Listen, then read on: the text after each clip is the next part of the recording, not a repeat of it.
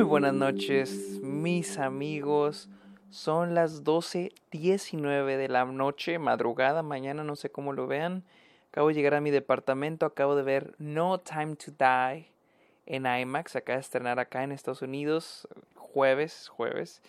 Y estoy listo para dar mi opinión sobre la nueva película de 007. Pero antes, bienvenidos a esta OK. Aquí estoy acostado, así que si oyen golpecitos porque estoy toqueteando aquí, no toqueteando, o sea, estoy tocando aquí mucho mi micrófono, entonces, pero bueno. Bienvenidos a esta OK, este podcast donde yo les hablo de cine, de series, la industria, festivales de cine, este, la temporada de premios, etcétera, etcétera, etcétera. Este, mi nombre es Sergio Muñoz. Pueden seguirme en Twitter, Instagram, TikTok y Twitch como arroba el Sergio Muñoz. También estoy en Letterboxd como Sergio Muñoz Esquer. Y finalmente los invito a Patreon, donde pueden apoyarme y a cambio de su apoyo yo les doy diferentes beneficios como episodios exclusivos. Ustedes pueden recomendar eh, temas para episodios y también videollamadas, entre otras cosas. Así que los invito a Patreon. Así que vamos a hablar de No Time to Die, como dije, la nueva película de James Bond. Primero que nada, como siempre, yo hablo de mi, de lo que yo sé, lo que yo sabía antes de ver la película, mi perspectiva de No Time to Die antes de ver la película. Y honestamente, yo pensé que iba a ser una mala película. Yo mi idea era que va a ser una mala película. O sea, número uno, desde Spectre.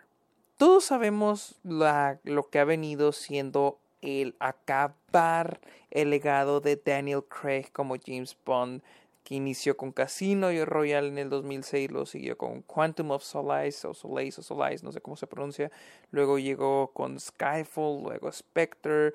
Todos sabemos que James Bond, Daniel Craig, se viene retirando desde Skyfall. Y lo dijeron, no, Skyfall fue un exitazo, fue un éxito en taquilla, fue la película más taquillera de ese año solo después de Avengers, fue, este, o al menos una de las más taquilleras, no sé si la segunda y luego en este ganó algunos Óscares, fue un éxito también en crítica y MGM dijo, no, no, no, una más, una más, queremos otra más y luego llegó Spectre, la cual fue un desastre, yo al menos la odié, no me gustó nada, nada, nada, nadita, entonces yo creo que dijeron, ¿saben qué? Ahora sí viene una nueva película que ahora sí es el retiro de Daniel Craig.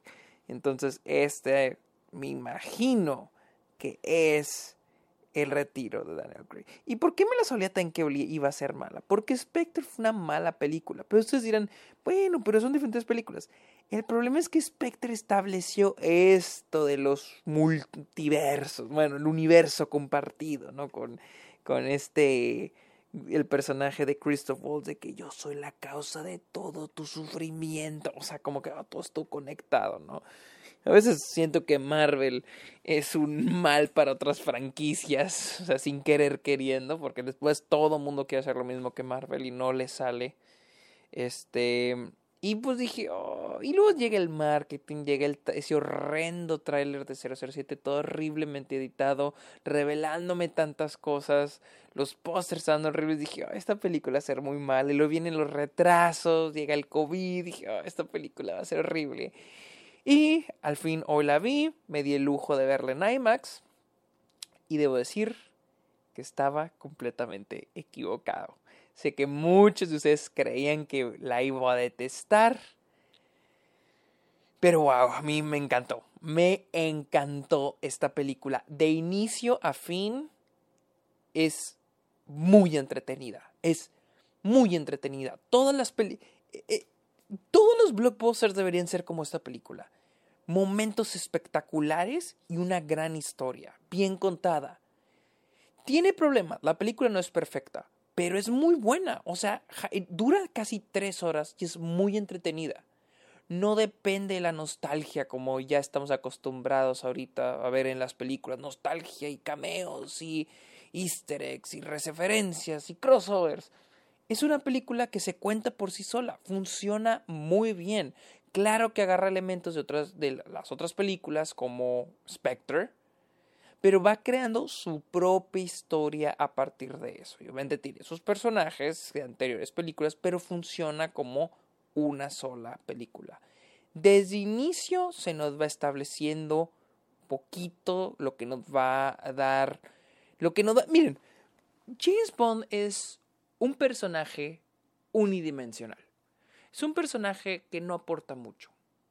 Su, su objetivo es salvar el día, acostarse con la, con la mujer, la actriz que se aparezca en la película y hacer escenas de acción. Eso ha sido James Bond por décadas, los 50, 60 años que tiene el personaje. Y fue hasta Casino Royale cuando ya empezaron a meterle más profundidad al personaje. Luego llega Skyfall y le meten más. En Spectre intentaron, fallaron horrible. Y en esta película lo vuelven a intentar y le sale muy bien. Muy, muy, muy, muy, muy, muy bien. Este, todo el aspecto, todos los primeros tres actos de la película son perfectos. Recuerden, yo manejo cuatro actos. Los primeros tres actos son excelentes, son muy buenos. Siento que la construcción de la historia y del el guion funcionan muy bien. La construcción de a dónde vamos es muy buena. Y al mismo tiempo hablar de quién es, este, hablar un poquito de la profundidad del personaje. Tratar a James Bond como un personaje tridimensional, un, personaje un poquito más gris. Tampoco es de que, wow, qué personaje también escrito, pero le da un poquito más de de color al personaje, no solo blanco y negro y sí, soy Bond James Bond. Es más carismático, nos cae muy bien, llega a ser gracioso, vemos cómo ocurren tragedias en su vida, este, no a decir cuáles, para no spoilear, no spoiler la película, ocurren momentos muy trágicos y me encanta que sentimos lo que él siente. Les digo, es un personaje con sentimientos, no como lo solemos ver en con otro tipo de, de James Bond, donde el personaje no, no tiene muchos sentimientos. Aquí sí, vemos sus debilidades y funciona muy, muy, muy, muy bien. Este, tiene sus cositas, tiene sus momentos que dices, no mames. Tiene sus elementos que, ah, miren, siempre he tenido problema con los artefactos Bond, sí. Siempre tenido problemas con los artefactos Bond, porque siempre te llevan con el guion, pero que o, o siempre salvan el día, o siempre están hechos para escenas de acción particular. Pero no, ya es como que lo ignoro y digo, ah, no mames, los disfruto. Pero cuando empiezan a afectar el guion es cuando digo, uy, no me echen a perder la película, pero no me encantan. Aquí en este caso tenemos el ojo este que tiene el tipo y que muestra que muestra todo lo que ha visto y nos ayuda a avanzar en el guion. No me encanta ese tipo de cositas en la película. Hay algunos momentos de exposición, pero es de esperarse este tipo de películas. Pero en fuera no me arruinan la película. Y como dije, desde el inicio la película, momentos, les digo, no, no, soy una persona que le guste la, bueno, que diga, wow, momentos de acción, que voy a ver una película por los momentos de acción, pero a admirar qué gran trabajo tiene esta película con, el, con, los, con las escenas de acción. No solo es mover la cámara, lo pendejo, pero hay una coreografía. Y no solo coreografía de los stunts o de los actores, hay una coreografía de la dirección, de la cámara, los colores, la luz. Está muy, muy bien hecha. Y claro, el director de fotografía es Lino Sandgren, el ganador del Oscar por mejor fotografía de La La Land. También dirigió la, la fotografía de The First Man y de American Hustle. Y en esta película hace un trabajo sensacional. Porque sé que la última película, la de Spectre, la fotografía, ¿quién se la aventó? Sé que, sé que Skyfall, Skyfall se la aventó Roger Dickens. Spectre, estoy buscando quién se aventó la fotografía. Hoyt Van Hoytema, quien hizo Interstellar, Ad Astra, Dunkirk, Tenet, ha trabajado con Christopher Nolan. Pero este el, trabajo de fotografía de, de, No Time to Die es espectacular. Espectacular. Y, y, edición. Hay momentos de edición que no me encantan, pero hace un buen trabajo, hace un trabajo decente. Pero la fotografía. Y no estoy. Y lo que más me encanta esta película. Y, y los que han escuchado este podcast y el Club Los Amargados, ustedes saben que yo soy una persona que le gusta ver las películas del lado sutil las escenas de diálogo, las escenas más tranquilas, no las escenas de acción. Las escenas de acción a veces las películas le invierten tanto a las escenas de acción que a las escenas pequeñas de diálogo las dejan bien olvidadas y terminan siendo basura. Un ejemplo, Tenet. Esta película no. Esta película, escena de acción, escenas de diálogo, tienen muy... están todas muy bien hechas, con toda la mano. Así que, fotografía, me quito el sombrero. ¡Wow! Wow, qué buen trabajo. Hacen que disfrute la película, hacen que no me aburra, hacen que no se sienta monótona.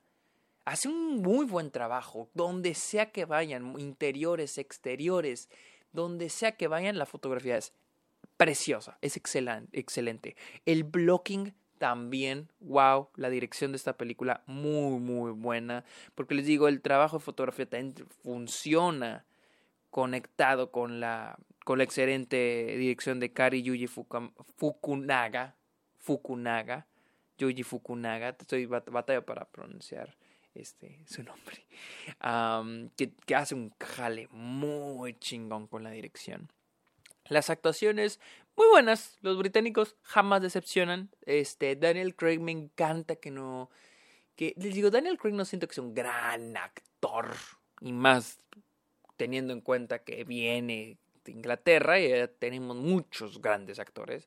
Pero así muy, no se crean, no, si es muy buen actor. Logan, Logan Loki es excelente. Bueno, pero no siento que haga, no tenga, no siento que, es que James Bond no es un gran papel. Pero siento que le invierte mucho. Es como Dave Batista en, ¿cómo se llama? Army of the Death. Que tiene poquito, pero ellos mismos le agregan. Y aquí con James Bond les digo, también el guion es muy bueno, el, escribir el personaje, la forma en que está escrito el personaje, lo que se le agrega a él, la relación que tiene él con, con esta Madeleine, personaje de Elias Dogs, es muy, muy bueno. Y de hecho, todas las relaciones que James Bond tiene con todos los otros personajes, con este, con M, con Q, con la nueva 007. Son, todas las relaciones son muy buenas. No me encanta la relación que tiene con la nueva 007. Esta mm, se llama Nomi. Eh, está bien, inicia muy bien, pero hay un momento donde ya le están. hay este chiste donde ellos se pelean por el nombre 007, que, me gusta, me gusta. Pero al final ella nomás, ella le dice de que eh, al último le cede el número.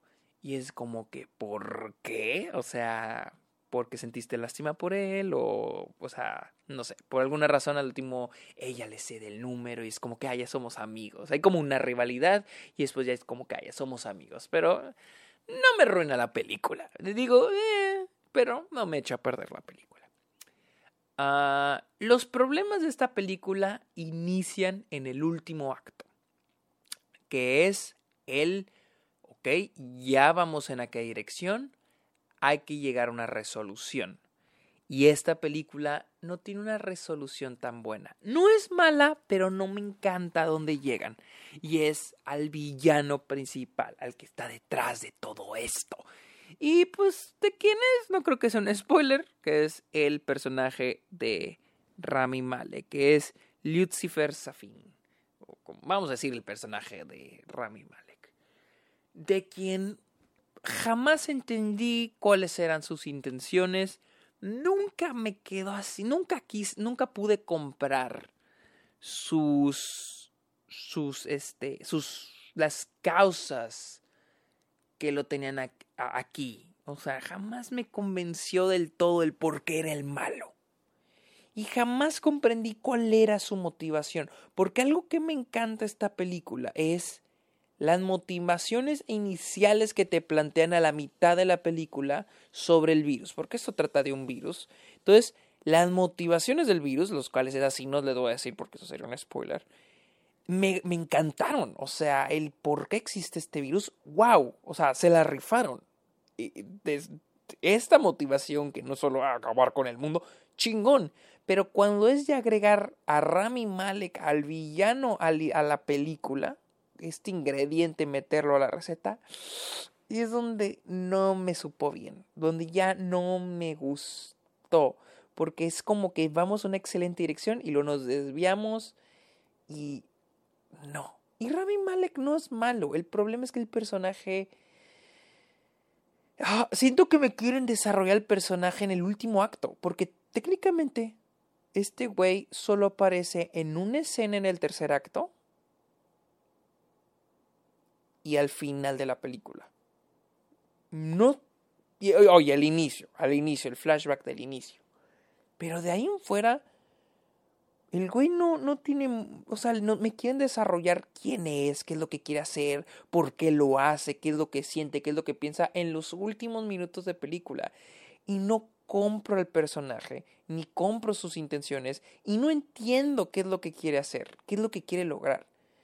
Por un momento sentí que la dirección de la película, a, lo que se dirigía, la, la, la problemática, el conflicto de la película, era de que todo fue algo que se salió de las manos. Pero después me plantan que no, que el personaje Rami Malek sí tenía intencionado hacer esto y aquello. Pero no me convenció del todo. No siento que el villano principal esté muy bien escrito. Y el problema es de que al final todo lo que nos viene planteando la película, primer acto, segundo acto, tercer acto, hacia dónde nos lleva, pues nos lleva a esta resolución que es bastante, bastante, bastante floja. Ese fue mi problema con esta película, pero no me la echó a perder. No se vuelve aburrida, no se vuelve absurda, es muy buena. Ahora, hablemos de la despedida de Daniel Craig no va a haber spoilers de lo que pasa, de este, de cómo retiraron al personaje, de si nada. Eh, solo voy a decir que es un muy buen, es un buen retiro. Este, no he visto cómo han retirado a los otros James Bond. Sé que es un poquito diferente a lo que hicieron en esta película.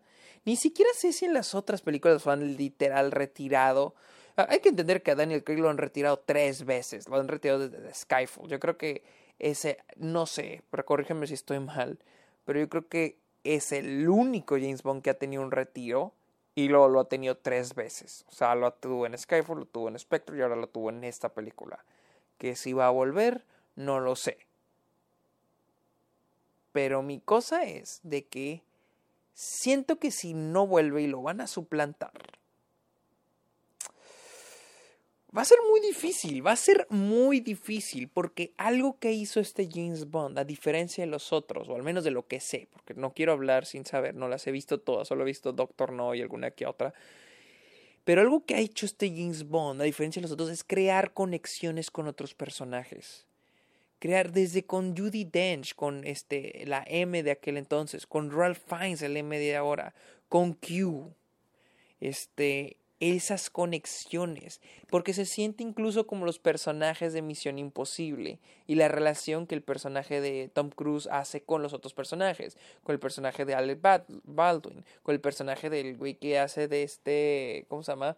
Con Simon Pegg, el güey que hace de Marcellus Wallace en Pulp Fiction, hace conexiones, la misma dinámica se maneja aquí y a mí me fascina, me encanta, porque eso le da más desarrollo al personaje, eso lo hace más humano y eso, beso de chef, me encanta. Ahora, suplantar al James Bond traer un nuevo James Bond es como que, hijo de su pinche madre, a estar muy cabrón. Porque antes era como que lo suplantabas y era como que todos los personajes siguen igual. Ah, sí. Pero ahora que hay una conexión entre James Bond y estos personajes, siento que va a ser muy difícil. De así traer a un nuevo actor y decir, ah, sí, James Bond, todo sigue igual. Ah, hola James. Va a ser algo raro y difícil de hacer. Les digo, la película es muy buena, son casi tres horas de metraje, pero en ningún momento se vuelve tediosa ni se vuelve aburrida, o al menos así lo fue para mí. Tiene problemas, les digo, con el guion al final, con la escritura del personaje de Rami Malek, pero les digo, no, no me echa a perder la película, no me la echa a perder en lo absoluto. Ah, siento que la película es muy buena, muy buena y sí creo que todas las películas, todos los blockbusters deberían hacer así. Dedicarse a contar una buena historia. Tratar de contarla lo mejor posible. No, No todas las películas tienen que ser películas para los Oscars o películas de festivales.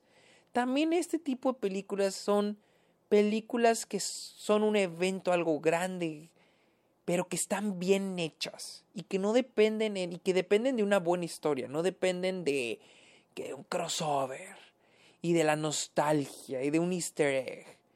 Películas que puedas volver a ver y disfrutar, decir, no mames, qué chingona película. Y, y sí, esta película tiene nostalgia, tiene, hay un momento donde nos muestra una foto de Judy Dench, y hay un momento donde hace una referencia al personaje de esta Eva Green de Casino Royale. Hay una referencia a uno de los M's de los otros James Bond que, con el que Daniel Craig nunca tuvo contacto. Pero la película no depende de eso, no depende de ser entretenida, divertida y atractiva para la audiencia a través de eso es atractiva y divertida por sus escenas de acción, porque trae una muy buena historia que nos tiene clavados. ¿Qué va a pasar? ¿Y por qué lo están haciendo? ¿Quién está detrás de todo esto? ¿Por qué lo está haciendo? Es una película que cuenta algo, que cuenta una muy buena historia. Y la cuenta muy bien, la dirección está muy buena, la fotografía es muy buena, es una película muy atractiva de ver y jamás aburre. Ojalá, en serio, ojalá tuviéramos más películas así, más películas blockbuster así. Y les digo, yo no soy amante de las películas de acción, pero qué buenas, eh, qué buenos momentos de acción tiene esta película. Qué bien hecha está esta película. No es perfecta, pero sí me deja con un excelente sabor de boca. Así que, No Time to Die. En Latinoamérica y en otros lados del mundo ya se estrenó la semana pasada.